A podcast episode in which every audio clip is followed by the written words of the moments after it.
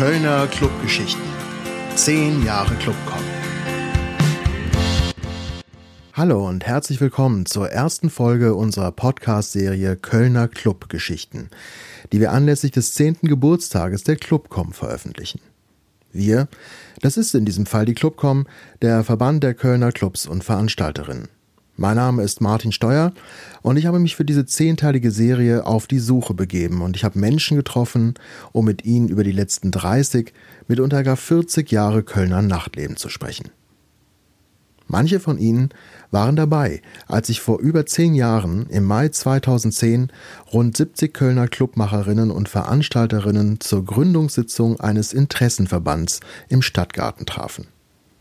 Die Notwendigkeit für einen solchen Zusammenschluss, die lag auf der Hand. Damals existierte zum Beispiel noch die Papierfabrik am Grünen Weg in Ehrenfeld und dort mit ihr der Sensorclub, die Werkstatt oder das heute noch dort befindliche Barrington. Diese geballte und funktionierende Vielfalt auf engstem Raum zeigte einerseits, wie viel Bedarf in der Clubszene an aufregenden neuen Spielstätten in Köln immer wieder existierte.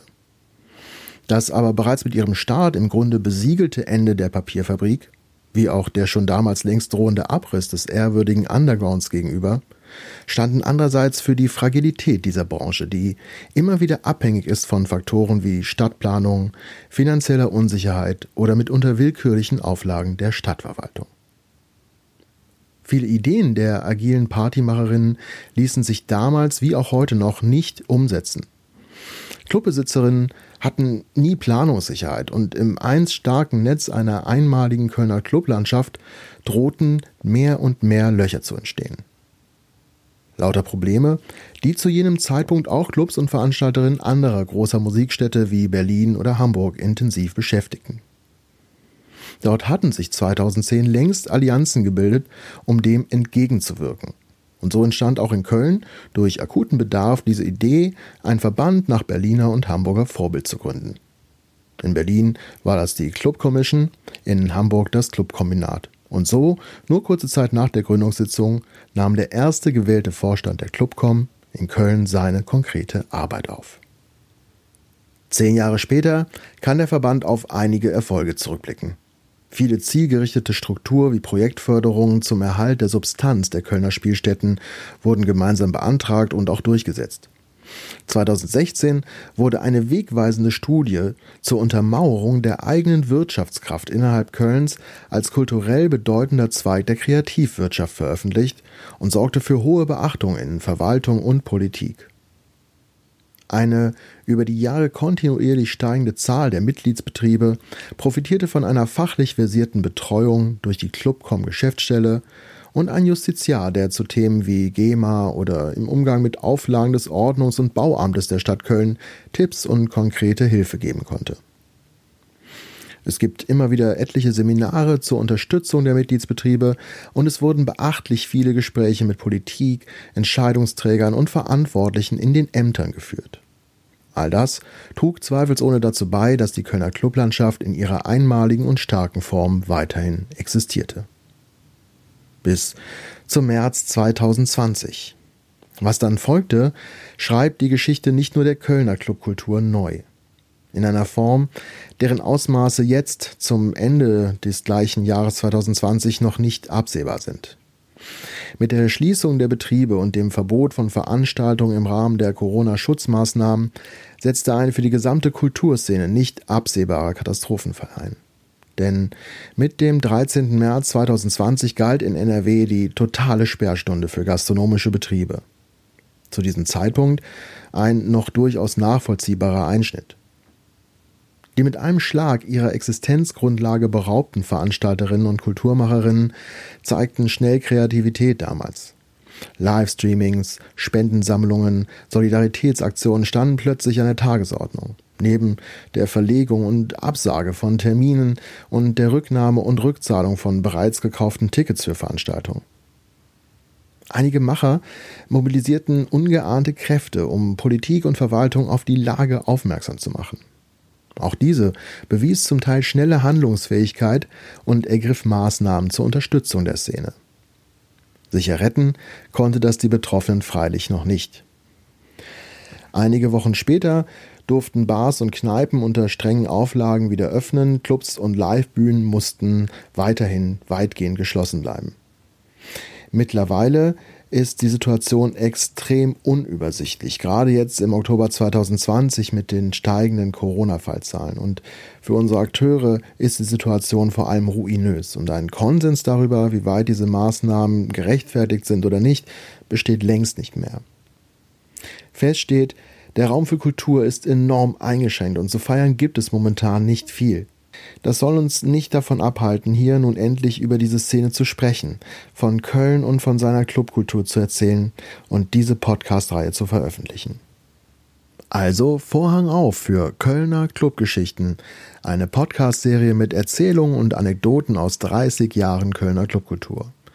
Wir finden heraus und hören, wer wann in den 1980er Jahren angefangen hat, in der Szene zu wirken, als nicht mehr klassische Diskothekenbetriebe oder Konzerthallen entstanden, sondern ja, Clubs, die mit einem kuratierten Programm ein eigenes Profil entwickelten.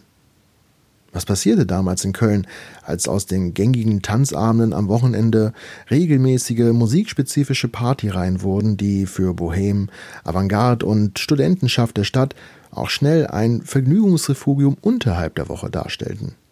Und das in allen möglichen denkbaren Musikstilen von New Wave und Pop über House und Acid bis hin zu Reggae und Hip-Hop oder globalen Beats. Wir erzählen, wie das war auf den Livebühnen und in den Backstage-Räumen Kölns, als Bookerinnen nicht mehr nur eine sich zufällig auf Tour befindliche Band buchten, sondern gezielt Acts nach Köln holten, die vorher höchstens in Berlin oder Hamburg gespielt hatten als sich zu Luxor und Rose Club plötzlich der Underground, das MDC, die Kantine, Live Music Hall, E-Werk, später das Gebäude 9 oder A-Theater und weitere gesellten und damit ermöglichten, dass Fans mitunter an einigen Abenden kaum noch wussten, wohin sie gehen sollten und wie Köln mit dieser reichen Clublandschaft Gastgeber der Popcom wurde, der ersten Musikmesse Deutschlands und kleinere Bühnen von Blue Shell bis Studio 672 auch Auftrittsmöglichkeiten für kleine Acts boten und vor allem lokalen Künstlerinnen immer wieder Chancen gaben. Wir erzählen, wie in den 1990er Jahren plötzlich allerorts Party-Locations erschlossen wurden, die einst als Lager und Fabrikhallen dienten, wie oft nächtelang und oft bis zum nächsten Mittag oder gar bis zum übernächsten Morgen getanzt wurde, als DJs nahtlos den Beat aneinander knüpften und Musik nicht länger nur als treibendes Element für einen Kontakthof diente, sondern geradezu im Mittelpunkt des Nachtlebens stand. Und wir erzählen, was das für den gerade neu entstehenden Sound of Cologne bedeutete. Wir werden weitergehen und uns anschauen, was mit dieser Szene im neuen Jahrtausend geschah und mit den musikalischen, modischen, gastronomischen Erscheinungen drumherum und als einst illegale Partymacherinnen zu Clubbetreiberinnen oder erfolgreichen Eventunternehmerinnen wurden. An Energie fehlte es dieser Szene nie. Das Erschließen neuer Locations gehört noch heute zum Sport, zumindest bis in diesen März 2020 auch weil oft ein schnelles Wiederschließen von Hallen und Tanzflächen folgte. Wir werden bestimmte Szenen in einzelnen Folgen des Podcasts beleuchten, bis hin zu den Festivalmachern dieser Stadt. Und wir werden mit Fortschreiten der Serie natürlich auch über die Jetztzeit reden, über Spielstätten wie das Bootshaus, den Clubbahnhof Ehrenfeld, das King Georg, Gewölbe, Reineke Fuchs zum Scheunreh und, und, und. Es wird immer weitergehen. Musik als Träger von Ideen. Diese Losung der Düsseldorfer Band Kraftwerk schwebt immer wieder über diesem Geschehen, auch wenn längst nicht mehr klar ist, wie es weitergehen wird. Eines sei noch vorab gesagt. Es tut mir leid um alle, die in den geplanten zehn Folgen des Podcasts nicht zu Wort kommen oder vielleicht auch gar nicht genannt werden. Das Kölner Nachtleben ist so facetten- und umfangreich, das hat sich während der Interviews zu dieser Serie erst recht wieder gezeigt, daraus ließen sich mehrere Bücher füllen. Es wäre unmöglich, alle Läden und Akteure zu nennen, die in den letzten 30 Jahren diese Szene belebt haben. Erst recht unmöglich wäre es, in den zehn Folgen den Bogen noch weiter zu spannen in eine Zeit der Diskotheken und ganz frühen Spelunken, wie dem legendären Lovers Club am Hohenzollernring 97, später Gypsies, wo heute das Hotel Ascot residiert, irgendwo zwischen und gegenüber den einschlägigen Ringdiskotheken. Und auch das sei dazu gesagt. Wir reden hier nicht über das Kölner Nachtleben, das früher mal den Diskotheken im klassischen Sinn gehörte, sondern wir reden über Kultur, über Spielstätten für Livebands und über Clubs, die gezielt DJs auftreten lassen, die sich über ihre Auflegekunst und Musik definieren und nicht als Dienstleister.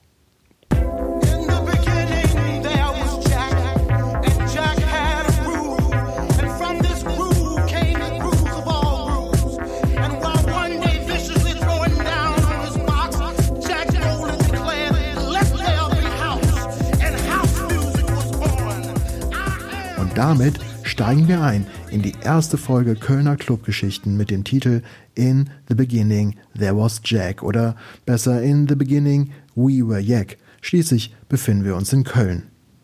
Und wir drehen die Zeit weit zurück, ausnahmsweise ganz am Anfang der Serie sogar bis in die 1970er Jahre und sprechen zunächst mit einem, der vermutlich als einer der dienstältesten, wenn nicht als der dienstälteste DJ in Köln durchgeht. Klaus Bachor ist wohl am bekanntesten für seine Marke Psychothrill, die noch heute als Partyreihe und Label lebendig ist. 1959 wurde er in Münster geboren, wuchs in Bonn auf und machte dort später sein Staatsexamen. Und er wäre vermutlich sogar Lehrer geworden, wenn er nicht, ja, wenn er nicht seit 1976 mit seinem 17. Lebensjahr regelmäßig ins Kölner Nachtleben eingetaucht wäre. Das erste Mal in die Kölner Clubszene bin ich ins bin ich ins Pimpernell. Ich war damals in der Tanzschule Wertenbuch in Bonn, hatte dort eine Tanzpartnerin, die lesbisch war, also sich damals auch schon offen dazu bekannt hat.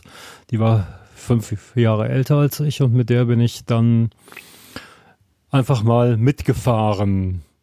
Samstag nachts, meine Eltern hatten seltsamerweise nichts dagegen. Und äh, das Pimpernell war damals sozusagen die Hochburg, also, also der Gay- und Lesbian-Club, den es in Köln überhaupt gab.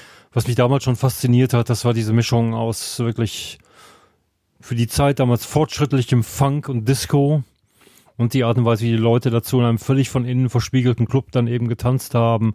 Das war schon Voging, bevor man von Voging überhaupt sprach. Aber es war extrem gutes Tanzen mit extrem guter Musik, zu einer richtig tollen Clubatmosphäre.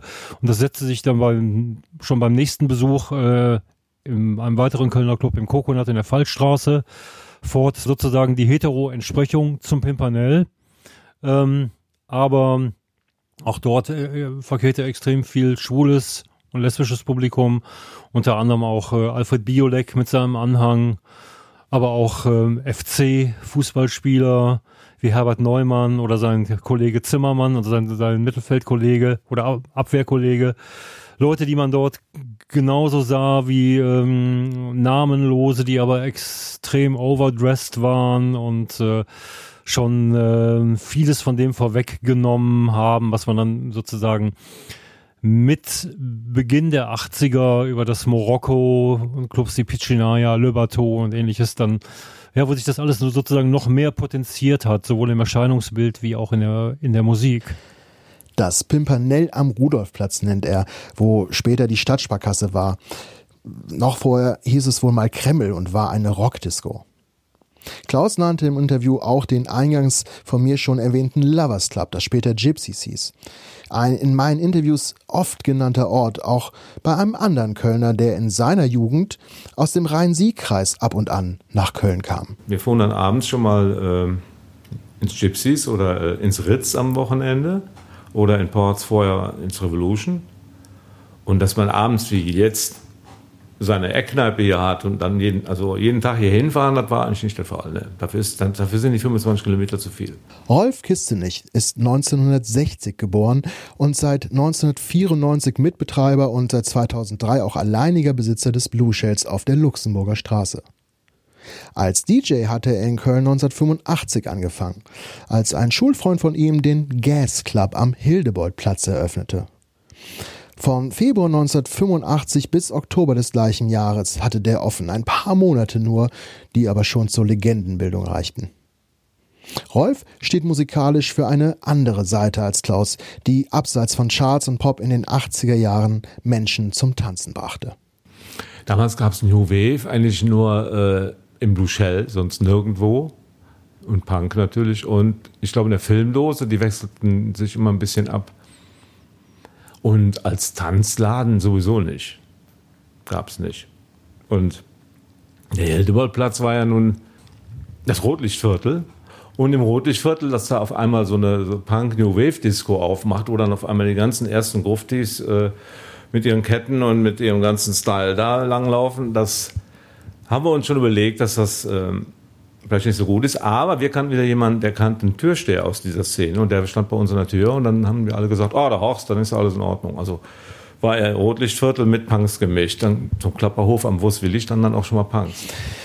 1961, wieder ein Jahrgang später als Rolf, wurde Norbert Oberhaus in Nordholz zwischen Bremerhaven und Cuxhaven geboren. Er wuchs im Rheinland auf und kam mit 19 nach Köln.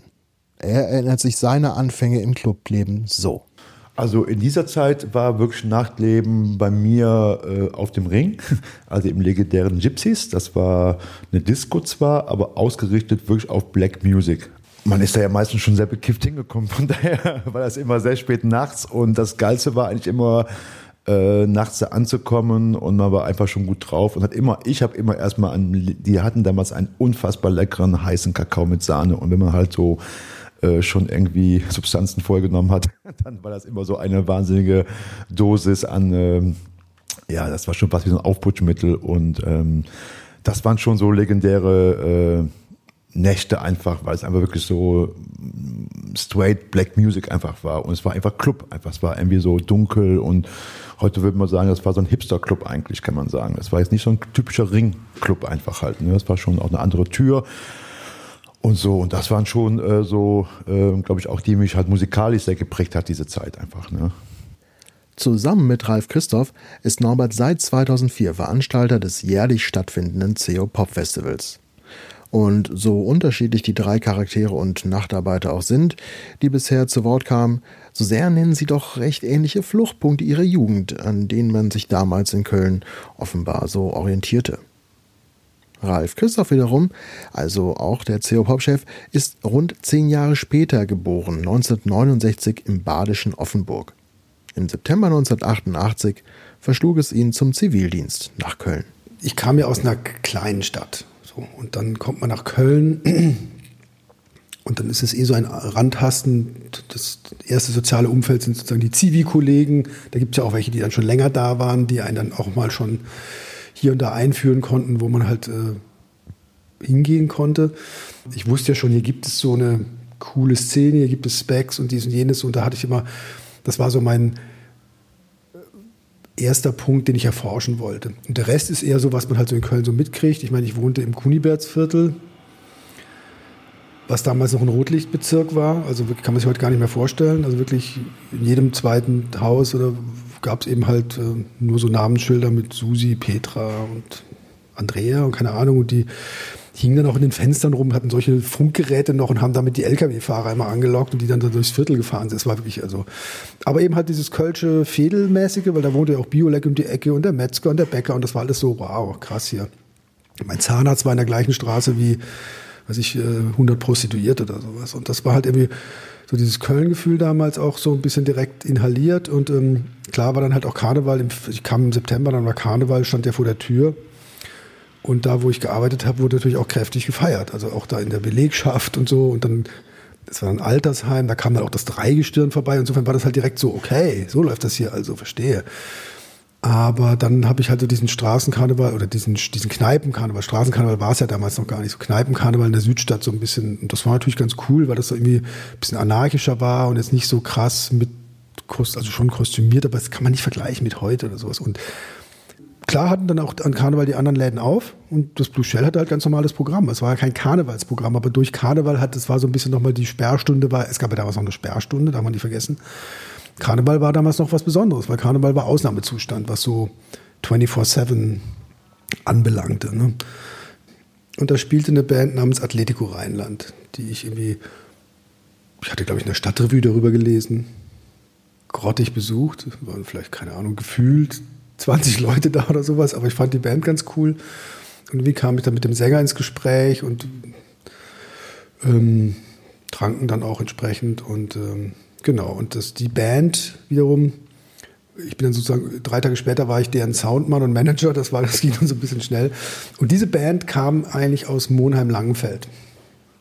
Also die meisten Bandmitglieder wohnten in Monheim und oder Langenfeld und hatten eben dann ihre Heimat oder ihre Base im Sojus 7 in Monheim. Moment, lieber Ralf, nicht so schnell.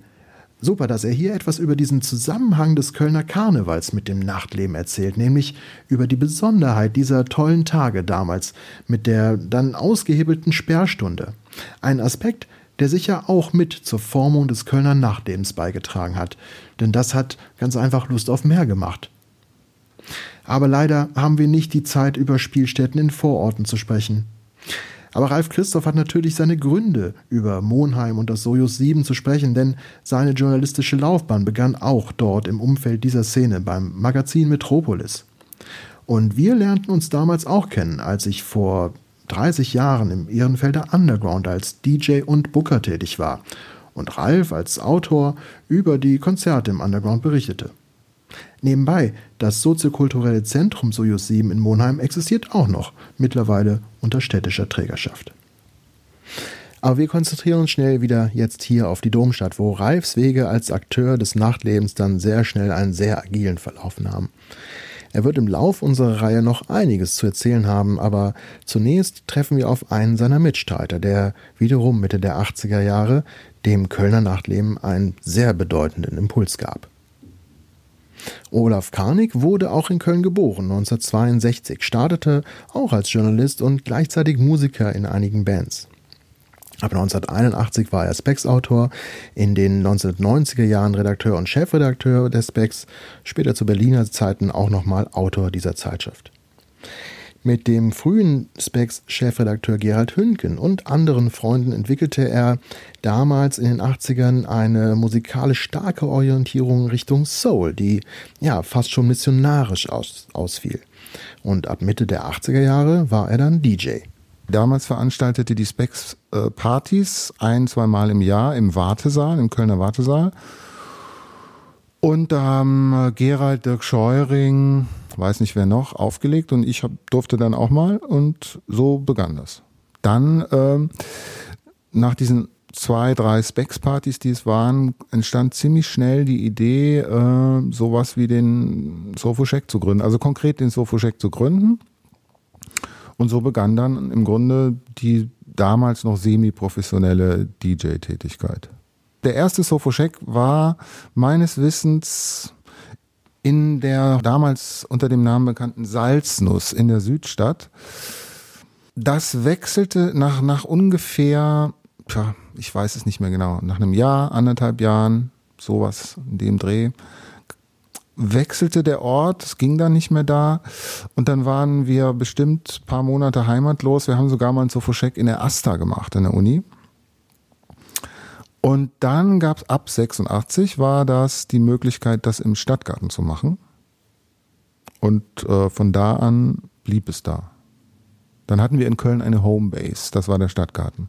Eine Homebase für eine Partyreihe oder ein DJ-Team war dieses Wort im Grunde zu der Zeit noch gar nicht reserviert, aber eben genau das wurde der Stadtgarten für unsere Helden in den 80er Jahren mit ihrem Soulful Shack, den einige meiner Interviewpartner gerne als bedeutenden Blueprint für das Kölner Nachtleben nennen. Die meisten reden davon sogar mit einem Leuchten in den Augen, völlig zu Recht. Die von Olaf erwähnte Salznuss an der Severinstraße als erster Spielort des Soulful Checks wurde später übrigens zum Between und später dann zum Tsunami. Der Eingang zu diesem Kellerclub befand sich aber dann nicht mehr in der Severinstraße, sondern das Between und Tsunami erreichte man schließlich von der Straße im Ferkulum aus.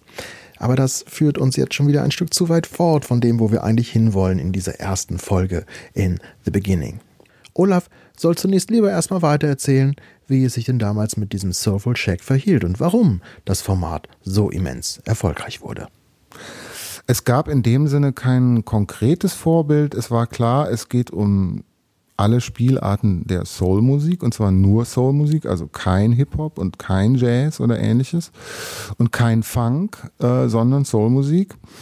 Und äh, man wusste ja, dass es in England die Tradition des Northern Souls gab, wo halt sogenannte All-Nighter stattfanden. Das hatten äh, Gerald und Clara Drexler ausführlich in der Specs vorher recherchiert, lange Artikel geschrieben, so dass man wusste, okay, das sind Nacht, also äh, Veranstaltungen, die äh, abends bis nachts dauern und äh, mit viel Publikum, aber im Grunde eine Clubveranstaltung mit diversen DJs. Und das war dann die Idee, wir sind ein Team, also wir sind nicht ein oder zwei DJs und wir waren dann konkret fünf und äh, haben da dann immer in einzelnen Abschnitten Platten aufgelegt. Das ist heute unvorstellbar. Also es war wirklich so, dass wir äh, vorab einzelne Sets aus der Geschichte der Soulmusik oder aus aktuellen Tendenzen halt zusammengestellt hatten. Zum Beispiel ein Motown-Set, ein Stax-Set, ein Philly Soul-Set. Und das wurde den Leuten dann an der Kasse in Form eines Handzettels, der schön gemacht war von unserem Grafiker Frank Schäfer, der auch die Plakate machte, äh, quasi erklärt. Also da stand, äh, da wurden die einzelnen Sets mit Worten beschrieben so und äh, so als kurzer Synopsis. Also es gab Synopsen zu einzelnen Sets. Ich würde sagen, es gab nichts Vergleichbares. Ne? Der Ort war noch neu und toll damals, also in einem Park gelegen, mitten in der Innenstadt im belgischen Viertel. Drumherum gab es wenig Alternativen. Es war Platz, es war groß. Vorne konnte man stehen und sich unterhalten und trinken und essen, glaube ich schon. Und im Hauptraum konnte man tanzen.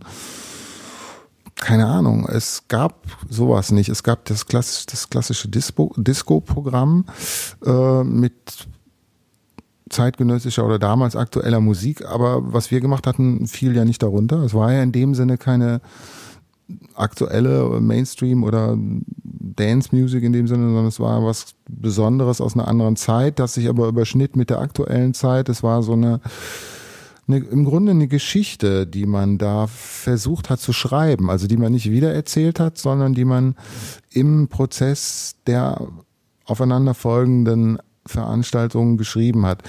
Eine Geschichte, die man neu schreibt durch das Auflegen von Musik und durch gemeinsames Feiern.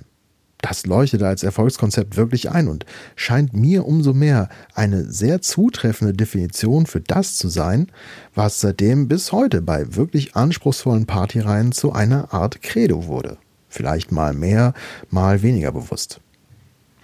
Entsprechend war das Publikum damals offen, neu und geradezu witzbegierig. Es ging plötzlich auf dem Tanzboden nicht mehr nur um das Antanzen und das Kennenlernen. Natürlich ging es weiterhin um Ausdruck, aber aus reinem Diskothekenhedonismus wurde ein Ausgehverhalten, das zudem sophisticated war. Mich interessiert, ob man seine Gäste damals dazu in gewisser Weise erziehen musste und wie das mit den bei allen DJs bekannten Publikumswünschen eigentlich war.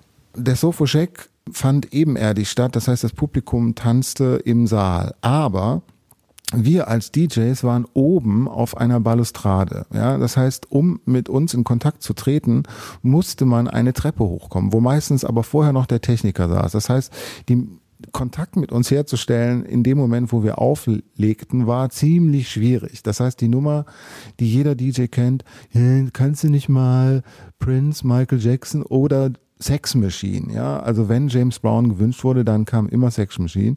Und wir haben gesagt, ja, wir spielen James Brown, aber nicht Sex Machine. Also haben wir sehr viele andere Sachen von James Brown gespielt, aber eben nicht Sex Machine. Und so haben wir uns eigentlich generell zu den Hits verhalten, weil wir halt die Mission hatten, es geht um die Sache, es geht um Soulmusik und es geht nicht um um eine Dramaturgie, die aus Hits besteht, weil ein Hit führt oft zum nächsten und äh, dann hat man nachher irgendwie sowas wie äh, Silvesterpartys äh, oder Karnevalspartys auf dem Level, wo dann nur noch Hits laufen. Das war für uns völlig klar, es kommt überhaupt nicht in die Tüte.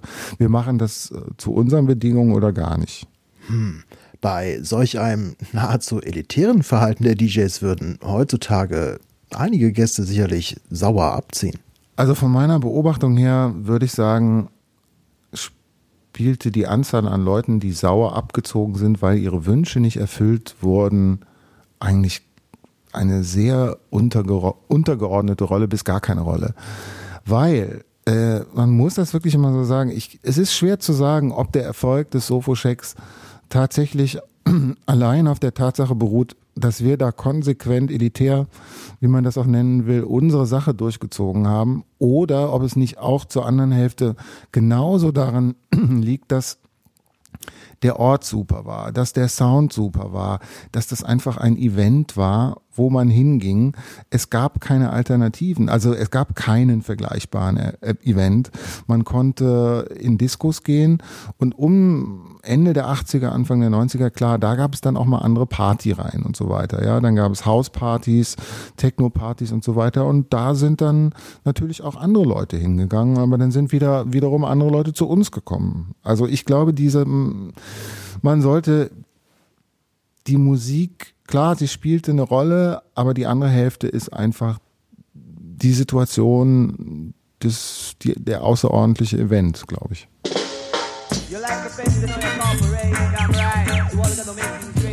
Soweit Olaf Karnig zu seinen Anfängen und dann am Ende unseres Interviews eine echte Ernüchterung. Soulmusik ist heute nicht mehr dasselbe, was es vor 30 Jahren war, sagt Olaf Karnig, der Miterfinder des Soulful Shacks und ein Pionier der Kölner Partykultur, wie wir erfahren haben.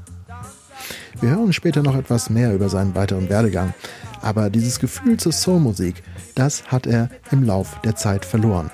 Auch weil die Hörer es verloren haben, wie er sagt. Und er hasst im Übrigen RB, wie er in den vergangenen Jahren die Charts beherrschte. Daher nennt er auf meine Frage nach seinem definitiven Track oder Song für die Nacht keine Soul-Nummer, sondern ein Stück Reggae, wie er ihn Anfang der 80er Jahre gehört hat. Ein Stück Reggae vom Studio One Label, nämlich Nice Up the Dance von Michigan und Smiley.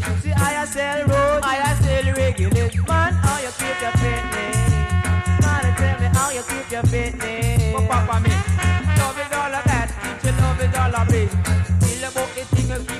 wir haben schon viel gehört in dieser ersten halben Stunde Kölner Clubgeschichten. Erste Disco-Besuche im Pimpernel mit 17, Rotlicht im Kunibertsviertel, Punks bei Wurst Willi, Handzettel mit dem erklärten Abendprogramm der DJs, FC-Kicker beim Voging, Kakao mit Sahne als aufputschendes Hipstergetränk. Das alles klingt schon äußerst bunt, wild und spannend, was wir hier bisher über das Kölner Nachtleben erfahren haben, wie es sich damals vor über 30 Jahren gestaltete. Und wir haben auch schon etwas über die Situation erfahren, wie junge Macher und Enthusiasten sich wandelnden Modalitäten anpassen müssen, wie Locations auch erobert wurden. Und wir hören auch ein bisschen heraus, wie Genregrenzen manchmal fließend sind, sodass New Wave oder Disco-Fans die durchaus gleichen Läden besuchten. Und wir haben viel von der damaligen Specs-Redaktion gehört, die geradezu eine Keimzelle der Kölner Clubkultur zu sein scheint.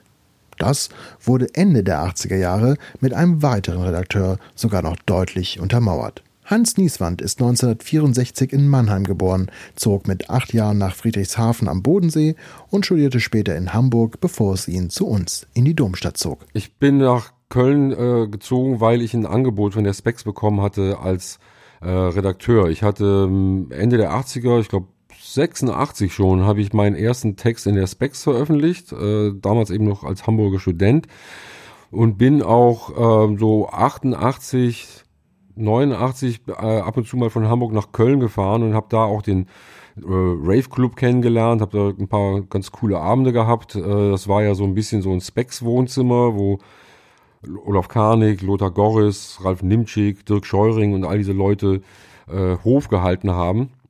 Und bin dann 1990 nach Köln gekommen, da war der Rave Club allerdings schon vorbei. Richtig, da war ja noch was. Der Rave Club am Hohenzollering 92. Und davon können gleich zwei unserer heutigen Protagonisten noch einiges erzählen. Also der Gerald von Sofoschek und ich plus andere Leute aus dem Specs-Umfeld, eben ganz prägend, halt Lothar Gorres, damals auch von der Specs. Äh, dann am Anfang auch Dirk Scheuring, auch von der Specs bekannt, aber eben auch Ralf Nimczyk, auch von der Specs und Jürgen Schwan, der jetzt als, als DJ nicht tätig war, aber eigentlich so als Türsteher und als guter Geist äh, auch wichtig war, haben dann 1988 äh, auf dem Hohenzollernring den Rave Club gegründet. Also Rave, da denkt man sofort an das, was es ist. Acid House. und so weiter. Das lief da eben auch Sam äh, freitags und Hip-Hop und äh, samstags lief dann eben Soul und Rare Groove. Wir waren Betreiber. Darüber gab es eine Kneipe, die hieß Umbruch. Da hatten auch, hatten wir teilweise auch schon aufgelegt als einzelne DJs. Und darunter gab es halt, was später dann als Petit Prince äh, ziemlich bekannt wurde. Äh, da befand sich der Rave Club. Ich glaube, es ging für uns ein Dreivierteljahr ungefähr, ja. Und dann hatten wir schlicht und einfach, dann hätte man das, hätte man das etablieren müssen. Also das war klar, am Anfang gibt's das Hip Hipster-Interesse, ja, und alle kommen mal gucken. Es ist neu und so nach einem Dreivierteljahr geht's dann darum, okay, jetzt muss man hier was Regelmäßiges draus machen, das Ganze, wie man heute sagen würde, verstetigen. Und äh, dann hätte man sich als Clubbetreiber definieren müssen. Da hatten wir keine Lust zu. Da waren wir noch zu jung. Wir wollten dann wieder was anderes machen oder weiter ausprobieren. Und äh, dann äh, hat das Klaus Bachor, glaube ich, übernommen. Und dann wurde es ja eher zum Technoladen und auch Asset House und existierte auch noch weiter. Genau. Und zu Klaus kommen wir jetzt wieder zurück und lassen uns erzählen, wie er zum DJ wurde und zum Rave Club kam. Da landen wir dann wieder bei der Tanzschule Wertenbruch in, in Bonn. Ähm, es gab dort neben dem normalen Tanzschulenbetrieb Sonntagnachmittags einen sogenannten ähm, Tanztee. Und ähm, in diesem Tanztee legte regelmäßig ein Bonner DJ namens Klaus Stockhausen auf. Ähm, Klaus äh, Stockhausen hat es geschafft, sozusagen wie bei Ilja Richter, diese Licht aus, Spot an Atmosphäre zu erzeugen, indem er zum Beispiel an einem Sonntagnachmittag Temptations äh, Masterpiece in einem fortgehend mit einer zweiten Kopie der LP mit Law of the Land gemischt hat und dadurch zu so einem derartig explosionshaften Aha-Effekt für mich. Also auf einmal schrie der ganze Raum, das Licht war aus, das Flashlight flackerte und die Nebelmaschine war an. Er hat also 1974 für mich als 15-Jährigen schon das erzeugt, womit ich ihn Jahre später dann zwischen 1981 und 83 im Coconut und Jahre später dann noch im Front in Hamburg erlebt also habe. Also Klaus Stockhausen war und ist seitdem für mich überhaupt der Gottvater in Sachen erstmalig mixender DJ, selbst zu einer Zeit, wo man eigentlich unter den normalen technischen Standards noch gar nicht mixen konnte. Weil ich die LP kannte, bin ich hin und habe gedacht, was macht der da? Verdammt nochmal, die, die Tracks sind doch, der hat da zwei Platten und die Tracks sind doch beide auf dieser LP drauf. Und ich musste dahin, habe mir das angeschaut und ja, es, es war eine Offenbarung. Und das hat mich irgendwie dann auch so gefixt, dass ich seitdem tatsächlich äh, bis weit in meine Studienjahre hinein äh, jede Woche einmal, äh, solange es dann diese Plattenläden gab, ähm, in äh, die WOM und Saturn Importabteilungen gegangen bin. Also von Bonn immer mit der ähm, Straßenbahn nach Köln gefahren, habe meine wöchentlichen Platteneinkäufe gemacht und bin dann wieder nach Hause und habe mich sozusagen danach von allem abgeschaltet, Kopfhörer auf und habe mir das Zeug reingezogen. Ja, was so ein echter Vinyl-Junkie nun mal ist, der zieht sich das Zeug rein. Der erwähnte Klaus Stockhausen gehört heute übrigens zu den gefragtesten Stylisten weltweit. Auch eine irre Lebensgeschichte. Aber wir bleiben bei Klaus Bachor. Die Anzahl der Exponate in seinem Zuhause kennt Klaus selbst kaum noch. Über die Jahrzehnte waren es sicherlich über 10.000, die zum Teil natürlich auch immer wieder mal veräußert wurden aber immer noch stehen überall Kisten und Regale voller Schallplatten in seiner Wohnung herum. Ich selbst habe mit Klaus mal vor rund 25 Jahren auch mal aufgelegt, war mal Gast beim Psychothrill und im 42 DP ums Eck vom Zülpicher Platz. Und wenn Klaus ankam und erstmal mindestens acht von diesen Körperboxen voller Vinyl aus seinem Auto in den Laden schleppte, das war schon immer sehr beeindruckend. Und er ist so ein Enthusiast und so ein Besessener, dass er mich im Interview wieder voll mitreißt, wenn er seine Geschichte weitererzählt und seinen Gefühlen freien Lauf lässt. Also Musik ist für mich etwas hochemotionales. Also das, ich, also ich glaube, was, was hat mich damals, damals abgeholt? Ich glaube, es war Lynn, Lynn, Lynn Collins, Think About It. Das war, also da, da hatte ich irgendwie Tränen in den Augen. Und habe wie blöd getanzt. Das war irgendwie Wahnsinn. Also ich kann's, das ist für mich ein Mix aus hoher Emotionalität, aber auch ständig fortlaufendem Interesse an Weiterentwicklung von Musik in allen sozusagen rhythmusrelevanten Formen. Also ich, ich habe ja angefangen mit Soul, Funk, Disco, dann kam irgendwann eben High Energy, es kam Elektro, daraus wurde Hip-Hop. Ähm, Daneben gab es eben New Wave, es gab dann Industrial, es gab New Beat und irgendwann wurde aus allen dann irgendwie über die Chicago-Fraktion dann eben House. Daraus leitete sich dann wiederum äh, als nächster Ast Detroit Techno ab. Daneben gab es eben Assets und das war für mich eine fortlaufende Entwicklung, in der ich irgendwie als DJ, als Nerd und auch später als Musikjournalist, das war, war für mich eine, eine, eine fortlaufende ähm, Entwicklung, in die ich dann einfach so in der Folge, ohne dass ich es eigentlich bewusst gesteuert habe, es, ergab sich einfach mehr so, es fiel einem fast vor die, vor die Füße mit dieser Abiturparty, die für mich erfolgreich lief, aus der sich dann ein DJ-Engagement im Bonds Isabeau-Nachtclub eben ergab aus der ich dann heraus eben gefeuert wurde, weil ich irgendwann nicht mehr kommerziell genug aufgelegt habe. Ich habe zu viel Elektro gespielt, dann wurde ich eben vor die Tür gesetzt.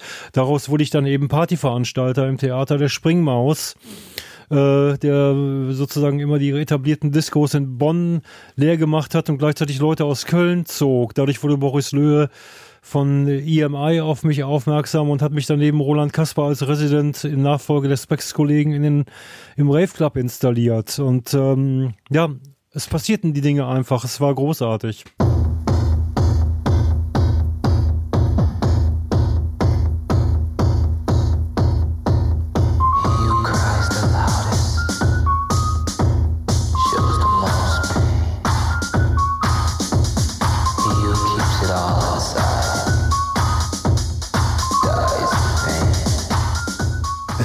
Ihm also vor die Füße dieses Leben.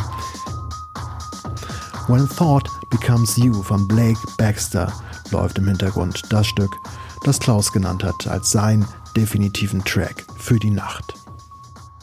Die Dinge passierten einfach, sagt Klaus. Und genauso wie Klaus mit seiner Vinyl- und Musikleidenschaft nicht alleine steht, so scheint mir auch dieses Die Dinge passierten einfach ein typisches Zeichen dieser Zeit zu sein. Es herrschte eben auch wirklich nochmal eine Aufbruchstimmung, als House und Techno die Welt eroberte. Aber auch in all den anderen Szenen damals, wovon zum Beispiel vorhin Roll von Blue Shell oder eben Ralf und Norbert von der CO Pop erzählt haben. Auf die drei Protagonisten kommen wir in den nächsten Folgen der Kölner Clubgeschichten wieder zu sprechen. Für heute holen wir erst noch einmal Hans Nieswand ins Gespräch. Er ist zwar mittlerweile nicht mehr in Köln daheim, aber erst seit letztem Jahr, als es ihn ins südkoreanische Seoul verschlug wo seine Frau eine neue Arbeitsstelle antrat. Während ich meine anderen Interviewpartner an ihren Spielstätten, in ihrem Zuhause oder im Studio des Senders 674 FM traf, kommunizierte ich mit Hans via Bildschirm und er schickte mir danach eine Audiodatei unseres Interviews. Schöne neue Welt, so ganz anders noch als damals. 1990, als Hans eben nach Köln kam und trotz seiner Hausaffinität einen ganz anderen Club in Köln kennenlernte. Der Rose Club war Anfang der 90er Jahre, also in den ganz frühen 90er Jahren, äh, ähnlich wie der Rave Club, aber anders ein Wohnzimmer der Specs-Redaktion. Da fanden all diese Konzerte statt, äh, von Grunge-Bands, von Nirvana und Mudhoney und all diese Bands haben da gespielt, Hardcore-Bands. Äh, es gab da eben eine DJ-Nacht, die hieß Dreadbeat mit Gerd Gummersbach und Dietrich Diedrichsen.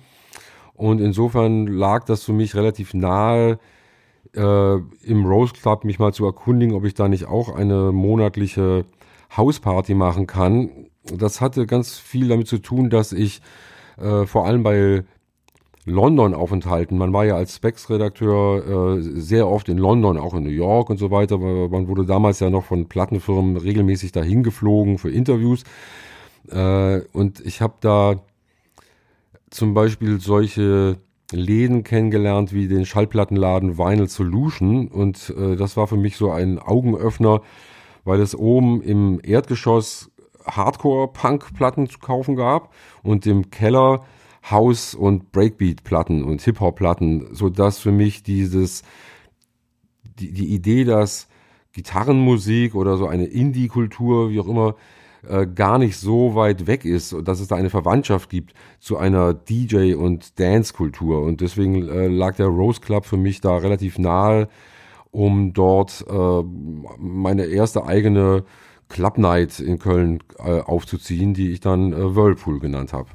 Das fand ich ganz schön, dass Hans hier erwähnte, dass es im Grunde eine Verwandtschaft zwischen Stilen gab und gibt und mag sie auch nur geistiger Natur sein.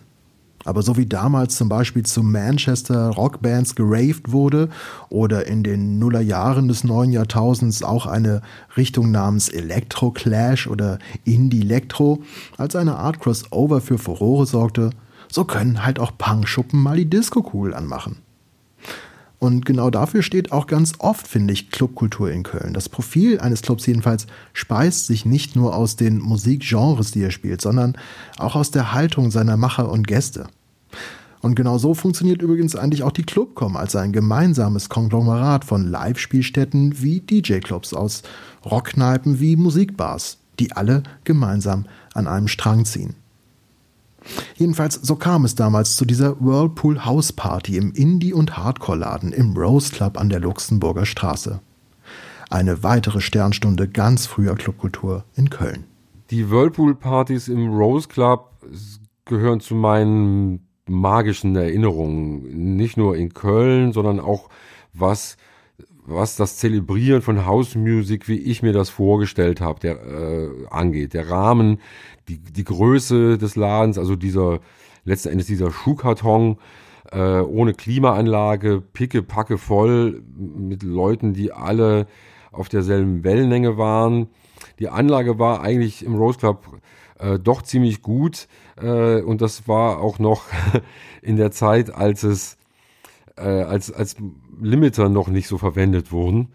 Ähm, das Problem war natürlich im Rose Club, dass während die Hardcore-Konzerte um, um 22, 23 Uhr zu Ende waren, haben wir natürlich äh, um 23 Uhr vielleicht gerade mal aufgemacht und äh, haben uns dann natürlich auch im, in der Euphorie und im Eifer des Gefechts da keine Hemmungen auferlegt, was die Lautstärke anging. Äh, und so gab es dann auch da relativ schnell Ärger und äh, tatsächlich endete dann der Rose Club äh, während unserer Zeit. während unserer Zeit, nach etwa drei Monaten, wurde er dann geschlossen. Allerdings habe ich mir versichern lassen von den Betreibern, dass wir nicht schuld waren, weil wir so laut waren. Das hatte noch mal ein paar andere Gründe, auf die ich hier jetzt nicht eingehen muss. ähm, auf, auf jeden Fall war der Rose Club oder ist der Rose Club und das Setting damals eigentlich so für mich nach wie vor so ein bisschen wie der Idealzustand, wie ich es mir eigentlich immer vorgestellt hatte, wie, wie, wie und in welchem Rahmen Hausmusik gespielt werden muss. Ungefähr eine Woche vor der dritten Whirlpool Party, sage ich jetzt mal, äh, kam Eric D. Clark aus Paris zu Besuch nach Köln. Er hatte einen äh, äh, gemeinsamen Bekannten, ein Freund von uns aus Köln, der in Paris studiert hatte, hatte ihn mitgebracht, hat ihm erzählt, hier, da gibt's den Hans, äh, ein Freund von mir, der ist DJ, der macht eine super Party. Und äh, so habe ich Eric ungefähr zwei Stunden, nachdem er in Köln angekommen war, kennengelernt. Bin dann äh, am nächsten Tag mit ihm in Köln Platten kaufen gegangen und am Freitag habe ich ihn dann eingeladen, mit mir zusammen aufzulegen. Äh, das war dann quasi auch der Beginn von Eric und mir so als DJ gespannt.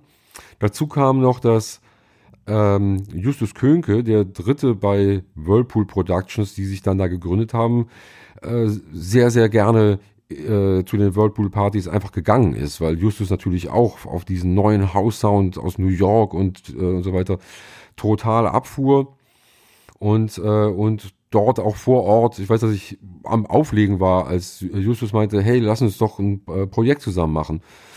Und weil wir dann eben dieses DJ-Team hatten und diese Party, die Whirlpool hieß, haben wir dann quasi als Produktionsarm dieser Sache Whirlpool Productions äh, gegründet. Das ähm, äh, hätte man natürlich nicht gedacht, dass die Whirlpool-Partys nach drei Monaten dann eigentlich Geschichte waren, während die Whirlpool Productions im Grunde genommen bis heute noch nicht offiziell aufgelöst sind und immer mal wieder gelegentlich was, äh, gelegentlich was zusammen machen. Die Geschichte dieses Musiktrios Whirlpool Productions schraubte sich dann sehr schnell in die Höhe.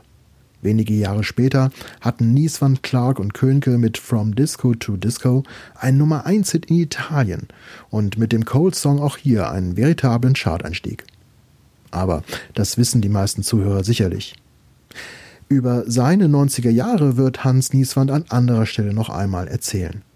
Mich interessiert nochmal dieses ganz besondere Clubgefühl, das viele Menschen kennen. Clubnächte als soziokulturelle Treffpunkte und Schmelztiegel für Freundschaften, für Kooperationen oder für Bandgründungen. Neben dem musikalischen Missionarstum war auch das ein Grund für Hans Nieswand, DJ zu werden. Clubkultur, wie ich sie verstehe, hat ja äh, auch viel mit der Idee von, von Safe Spaces zu tun, äh, Orte, an denen man sein kann, wie man will, äh, Orte, an denen ein Einvernehmen herrscht, äh, Orte, an denen man mh, vielleicht vergleichbar zu äh, frühen, frühen Kirchen oder, oder, Underground-Kirchen äh, eben ein Gemeinschaftsgefühl und ein, ein, äh, ein äh, Erhebungserlebnis haben kann. Das war eine sehr starke Motivation bei mir. Das hatte vor allem natürlich dann auch sehr viel damit zu tun, dass sich diese äh, House Music Explosion, die Ende der 80er Jahre, die ich noch in Hamburg miterlebt hatte, da habe ich noch nicht so viel House aufgelegt. Ähm, als ich in Köln ankam, lief das nirgendwo und deswegen musste ich einen eigenen Ort für diese für diese wunderbare neue Musik der Zukunft finden, die die die mich eben auch auf nochmal eine ganz besondere Weise bewegt hatte. Eigentlich das zweite Mal nach der Punk-Explosion oder der Punk-Revolution dass ich so das Gefühl hatte, äh, ich bin jetzt gerade mitten bei etwas dabei, was, äh, was wegweisend ist und was äh, musikalisch extrem wichtig ist. Can you feel, can you feel, can you feel the emotion, yeah. Oh.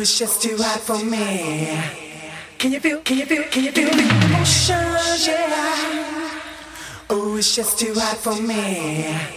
Can you feel, can you feel, can you feel the emotion, yeah it's just too hot for me. Can you feel, can you feel, can you feel the emotion? Yeah. Oh, it's just too hot for me. Chenamier mit Can You Feel It im MK-Dub. Das ist Hans definitiver Track für die Nacht. Mittendrin dabei, das waren unsere heutigen Interviewpartner damals definitiv alle. So viel haben wir gehört. Das große Miteinander oder die berühmte Unity, die herrschte nicht zu jeder Zeit. Viele Beteiligte haben noch heute einen unterschiedlichen Blick auf zum Beispiel die Geschichte des Rave Clubs. Olaf Karnig sagt, er habe ein schlechtes Gedächtnis. Hans Nieswand hält sich galant aus der Geschichte heraus. Und Klaus Bachor will zumindest 30 Jahre später vergangene Streits lieber schlichten.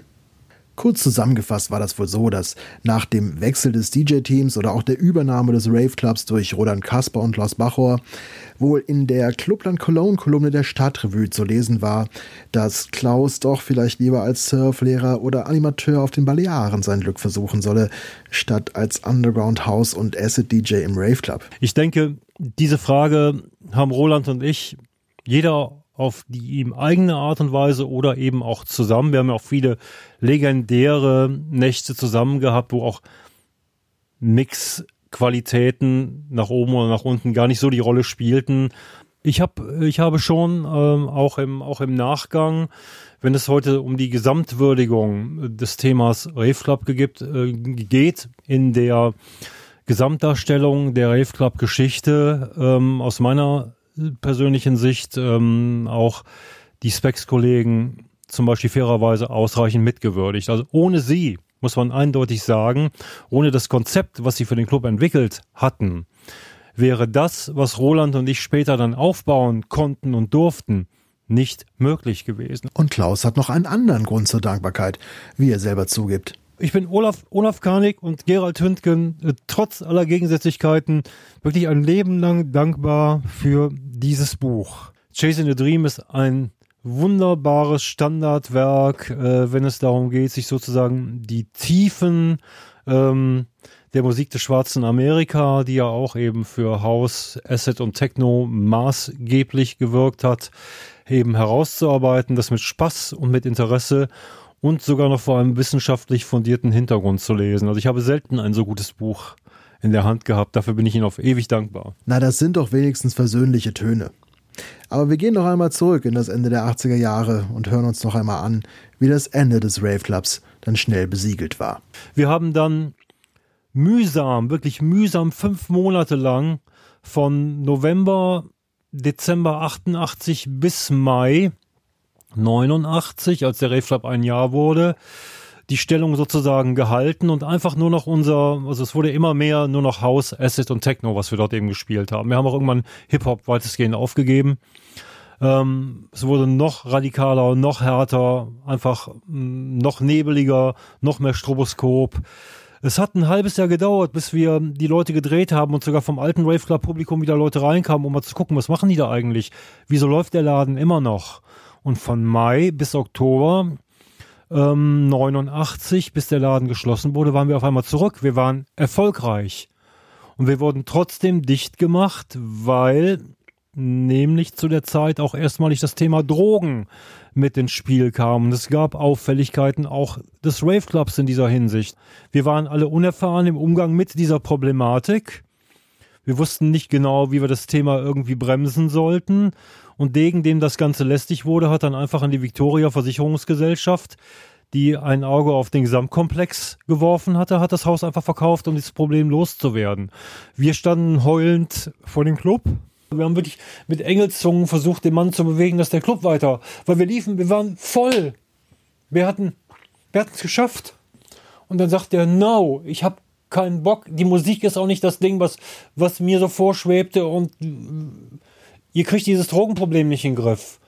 So hat sich also da Ende 89 im Grunde genommen das äh, ja schon erstmalig eben sozusagen abgezeichnet, was dann später natürlich für die gesamte Club-Techno-House-Szene auf einmal relevant wurde. Daran sind wir gescheitert. Nicht daran, dass wir nicht voll genug gewesen wären. Wir waren von Mai bis Oktober, waren wir so voll, dass es aus wirtschaftlichen, wirtschaftlicher Sicht für uns überhaupt keinen Grund gab, aufzuhören. Wir könnten die Geschichten in dieser ersten Folge noch weiterschreiben, aber es geht schon bald weiter mit den Kölner Clubgeschichten. Für heute frage ich unsere drei Helden noch, was ihrer Meinung nach die Besonderheit im Kölner Clubleben ausmacht oder wodurch es sich speziell auszeichnet. Das Kölner Nachtleben hatte für meinen Begriffen immer äh, schon sehr viel Soul. Äh, nicht nur, äh, dass sich das musikalisch so durchgezogen hat, sondern äh, sondern, sondern auch, ähm, ja, was das, zu, was das Zusammensein, was das Community-Gefühl betrifft, äh, was das, naja, was eben so das Kölsche äh, Gefühl betrifft. Persönlich könnte man tatsächlich den Eindruck gewinnen, dass es in Köln sehr viele Leute auf einem im Grunde genommen relativ kleinen Platz versucht haben, sich äh, ihr Stück Torte aus äh, der Gesamtmasse eben rauszuschneiden. Da war die Konkurrenz immer extrem hoch. In Berlin verläuft sich vieles und jeder findet irgendwo seinen Platz. In Köln konnte nicht immer jeder sofort seinen Platz finden und dadurch gab es eben auch mehr Intrigen. Intrigen. So unterschiedlich können Meinungen ausfallen und vielleicht auch Charaktere. Olaf Karnig beschrieb auf die Frage hin, das, was in Köln alles damals so passierte und wie das Kneipen-DJ-Tum aufblühte und was das dann in unserer Stadt ausmachte. Dazu kommt er allerdings erst in Folge 2 der Kölner Clubgeschichten wieder zu Wort. Denn an dieser Stelle müssen wir unser erstes Kapitel schließen. Ich entschuldige mich ausdrücklich für das Fehlen einer weiblichen Stimme in dieser ersten Folge. Das wird in den kommenden Fortsetzungen definitiv nicht mehr der Fall sein. Anderen Dingen hätte ich gerne noch Platz eingeräumt, zum Beispiel dem Umstand, dass manche genannten Akteure nicht mehr unter uns sind. Gerald Hünken zum Beispiel, der Mitbegründer des Soulful Checks, verstarb bereits 2007 und auch sehr traurig ist, dass sei auch erwähnt, dass während der Produktion dieser Episode Christian Weber verstarb, ein Agentur- und Tourmacher aus Köln und zuletzt Booker der Live Music Hall des Undergrounds und Helios 37. Und wenn wir auch ganz viel zurückblicken bei Kölner Clubgeschichten auf das, was früher einmal war, gerade die jetzige Situation mit Corona erfordert viel Optimismus und einen Blick nach vorn. Denn es muss immer weitergehen mit Musik als Träger von Ideen. Diese Kultur darf nicht verloren gehen. Vielen Dank fürs Zuhören. In der zweiten Episode an der Bar, an der Bar blicken wir auf die Entstehung der DJ-Kneipen und Musikbars in Köln. Dann treffen wir auf Melanie vom Subway, die früher das Sixpack gemacht hat, auf Katha und Flo von der Frieda Bar, Martin vom Stereo Wonderland und einige andere, die zum Teil auch heute schon zu Wort kamen. Ich freue mich sehr drauf. Kölner Clubgeschichten. Ein Podcast der Kölner Clubcom mit freundlicher Unterstützung von Köln Business. Vielen Dank an 674FM für die technische Unterstützung und an alle Interviewpartner.